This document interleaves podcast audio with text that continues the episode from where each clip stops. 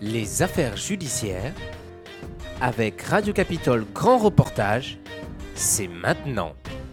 Revenons maintenant sur un fait divers qui a marqué l'été. Le 3 août, le corps d'une étudiante toulousaine, Eva Bourzeau, est retrouvé dans une malle. Les meurtriers présumés ont tenté de faire disparaître ce corps avec de l'acide en s'inspirant de la série américaine Breaking Bad. Trois étudiants sont aujourd'hui incarcérés et pour la première fois, la compagne du commanditaire présumé s'exprime.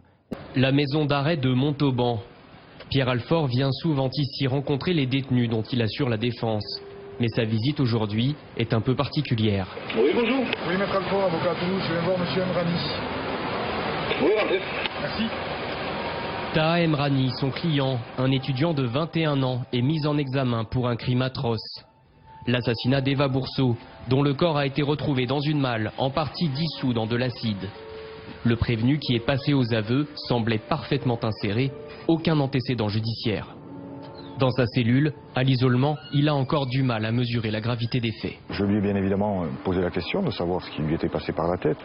Et après réflexion, il m'a dit que c'était encore trop tôt pour qu'il puisse apporter une réponse. Son monde, c'était le monde de euh, l'université ou les écoles d'ingénieurs, c'était le monde des mathématiques. Là, il se retrouve dans un monde à part.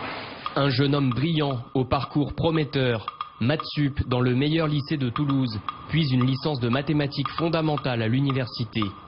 Taha Emrani habitait un quartier cossu du centre-ville. Comment en est-il arrivé là? L'affaire a éclaté en plein cœur de l'été, le 3 août au soir. Les pompiers sont appelés par les proches d'Eva, une étudiante de 23 ans. Ils sont sans nouvelles d'elle depuis plusieurs jours et son appartement est fermé à clé. Cette journaliste a suivi tout le dossier. Elle habitait au troisième étage de l'immeuble. Du coup, ce qu'ils ont fait, c'est qu'ils sont passés par le toit et euh, ils ont regardé par le Velux.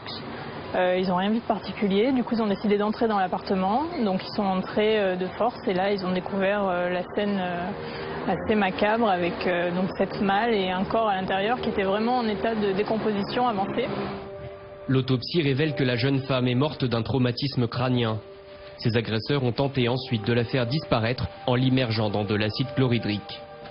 Les enquêteurs interrogent les voisins du dessous. Ils réalisent alors qu'ils ont tout entendu une semaine plus tôt. Du matin à 7 heures, j'ai entendu euh, beaucoup de bruit de pas dans l'appartement du dessus. Euh, j'ai réussi à distinguer deux voix d'hommes qui parlaient. Et euh, à un moment, j'ai entendu la fille euh, crier euh, Arrêtez-vous, arrêtez-vous. Du coup, euh, j'ai eu un petit peu peur. J'ai appelé mon ami pour me demander si c'était tout simplement normal, s'il avait déjà entendu ça. Et il m'a dit T'inquiète pas, euh, je J'ai vais relativisé, en rentrant. j'ai relativisé les choses, on va dire. Peu après, elle pense entendre les invités s'en aller et Eva faire du bruit au-dessus d'elle. L'épisode est vite oublié, d'autant qu'Eva a l'habitude des fêtes et des nuits blanches. Elle recevait du monde, euh, elle s'amusait un petit peu, elle faisait pas mal de soirées, euh, notamment des soirées corpo de droit. Et voilà, c'est ce qu'on a su un peu tout de suite, un profil d'étudiante qui s'amuse, qui profite, euh, et une très jolie fille. Les policiers explorent plusieurs pistes. Ils interrogent ses amis, qui évoquent vite sa toxicomanie. Eva consommait et revendait toutes sortes de stupéfiants. Ils retracent aussi ce qui a pu se passer après le meurtre, avec l'aide du voisin. Celui-ci, alerté de la disparition d'Eva, avait remarqué un curieux petit manège. Dimanche arrive et puis euh, j'entends donc la porte d'en bas s'ouvrir, Euh, une personne monter, j'entends cette personne monter au troisième, ouvrir la porte et rentrer dans l'appartement. Moi directement je monte en haut, je toque, Euh, j'ai toqué trois fois en tout. J'ai écouté à l'intérieur, à l'intérieur voir si j'entendais quelque chose et silence radio, j'entendais même pas respirer, ni follet, ni rien du tout. Qui est derrière la porte? La réponse va très vite arriver. Le 5 août, un jeune homme, Taha Emrani, se présente au commissariat. Il dit avoir été contacté par un ami qui lui demandait de l'aider à faire disparaître un corps. Au bout de quelques heures de garde à vue, il passe aux aveux. Il était dans l'appartement d'Eva la nuit du meurtre avec l'ami en question. Tous ont consommé un cocktail de drogue. Selon lui, il devait récupérer une dette contractée par Eva. C'est la raison pour laquelle ils auraient tué en fin de soirée la jeune femme à coups de poing américains et de pieds de biche. Puis les deux hommes ont cherché un moyen de s'en sortir. s'inspirant selon les propres mots de l'un d'eux, de la série Breaking Bad. Ils vont acheter de l'acide, ainsi qu'une malle en polyéthylène, afin d'y plonger le cadavre et afin de le dissoudre. Un enchaînement invraisemblable. Les meurtriers vont retourner dans l'appartement à plusieurs reprises pour tenter de nettoyer les indices. Zakaria, le complice de Taha, est comme lui un étudiant doué. Bac S à 16 ans, mention bien, puis prépa scientifique. Il a perdu pied ces derniers mois, ecstasy, cocaïne, amphétamine, comme tous les protagonistes du dossier. Manifestement, euh, il s'était enfoncé dans une consommation régulière et massive euh, qui, à n'en pas douter, le rendait dépendant et en tout cas certainement eu une influence sur le développement et l'évolution ou la régression plutôt euh, de, de ce garçon. La drogue et le trafic campent la toile de fond de l'affaire. D'ailleurs, en garde à vue, Taha finit par nommer un troisième homme qu'il désigne comme la tête de réseau, le commanditaire du meurtre. Il s'agit de Guillaume, 23 ans, étudiant lui aussi.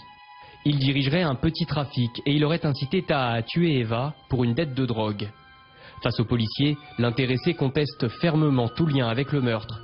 Les sommes en jeu paraissent dérisoires, souligne son avocat. Vous imaginez quand même tuer quelqu'un pour 6 000 euros, nous dit-on. En vrai, sans doute une dette de 1000 euros. J'espère que c'est pas sérieux, voilà. Même incompréhension pour la petite amie de Guillaume. Elle a accepté de nous rencontrer car elle en est sûre. Eva et lui entretenaient de bonnes relations. J'ai rencontré à deux reprises et euh, une, une, euh, une, soirée où il m'a dit regarde, c'est Eva, euh, et on va lui dire bonjour. Enfin, ils étaient euh, c'était des bons amis. S'il avait quelque chose à lui demander, je pense que vu qu'ils avaient des bons contacts, il lui aurait demandé directement. D'après elle, le portrait qui a été fait de Guillaume après son arrestation ne colle pas. Dangereux, non. Euh, violent, encore moins. Et, armé, non. C'était pas du tout ça. Il est calme, il est patient, il, est attentionné. Enfin, rien de tout ça, quoi. Guillaume, Taha et Zakaria sont aujourd'hui incarcérés, mis en examen des chefs d'assassinat et complicité d'assassinat. Le parquet estime en effet qu'il y a préméditation. D'éventuelles bouffées délirantes dues aux drogues n'expliquent pas tout. Ce toxicologue le confirme.